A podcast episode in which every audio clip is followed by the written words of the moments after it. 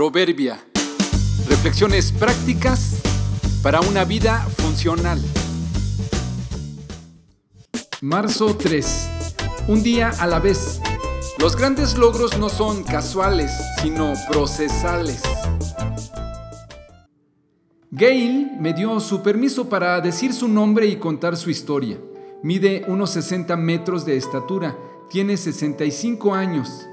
Creo que su caso puede animar a los que tienen metas abandonadas porque las consideran imposibles y quedaron solo en buenos intentos o prácticas y propuestas de unos cuantos días y en el mejor de los casos semanas, como sucede para encontrar un mejor trabajo, seguir estudiando, poner un negocio propio, hacer ejercicio o bajar de peso. Gail, quien ahora pesa 60 kilos, en un tiempo pesó 122, el doble de su peso adecuado. Participó en un programa que le ayudó a ganar autoestima y bajar de peso. No es fácil prevalecer, sobre todo cuando te enfrentas a ti mismo. Me comentó que estos tres principios son básicos para lograr algo así. El primero es proceso. Un cambio real y sustancial no se da de la noche a la mañana. Hay que pensar a mediano y largo alcance. En su caso fue un periodo de cinco años. Aquí es donde muchos se desesperan, pues al no ver logros en pocos días terminarán abandonando la idea.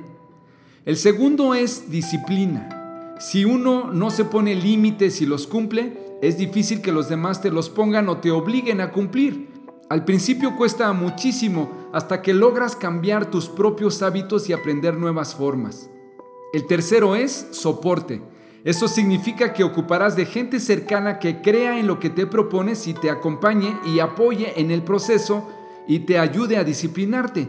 Eso implica que tendrás que renunciar no solo a prácticas dañinas, sino también a gente que te induzca a lo contrario. Parece fácil al oírlo o escribirlo, pero en la práctica implica mucha tenacidad.